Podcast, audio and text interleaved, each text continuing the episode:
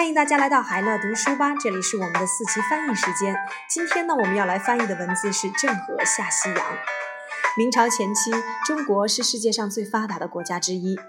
一四零五年到一四三三年间，明政府七次派郑和率领大规模的船队出使西洋。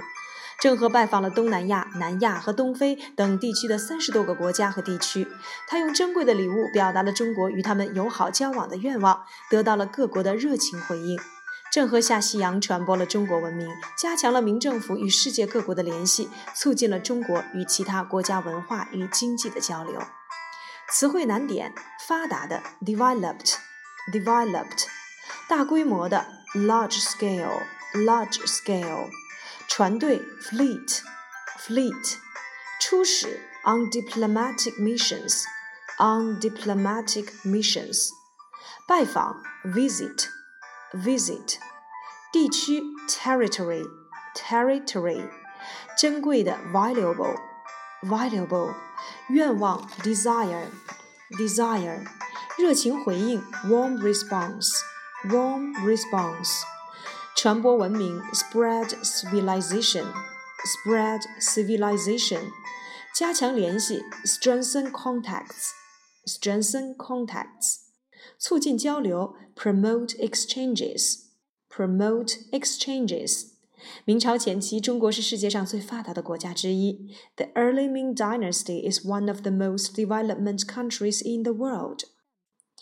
一四零五年到一四三三年间，明政府七次派郑和率领大规模的船队出使西洋。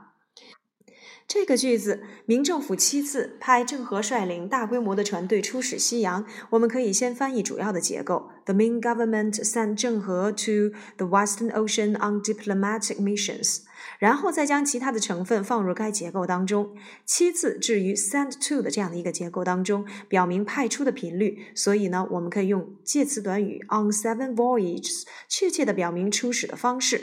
率领大规模的船队，用介词短语 with large-scale fleet 来去表达，整个句子节奏就显得顺畅多了。Between 1405 and 1433, the Ming government sent Zheng He on seven voyages to the Western Ocean with large-scale fleet on diplomatic missions. 郑和拜访了东南亚、南亚和东非等地区的三十个国家和地区，在这里面，东南亚、南亚和东非等地区这个定语较长，我们可以把它处理为后置定语，用 in Southeast Asia, South Asia and East Africa 来表达。郑和 had visited more than thirty countries and territories in Southeast Asia, South Asia and East Africa. 他用珍贵的礼物表达中国与他们友好交往的愿望，得到了各国的热情回应。表达中国与他们友好交往的愿望，这是表目的，我们可以使用不定式 to show China's sincere desire 做目的状语来表达。那么定语与他们友好交往可以翻译成不定式定语 to develop friendly relationships with them。这样的话，结构就显得清晰顺畅多了。He presented to them.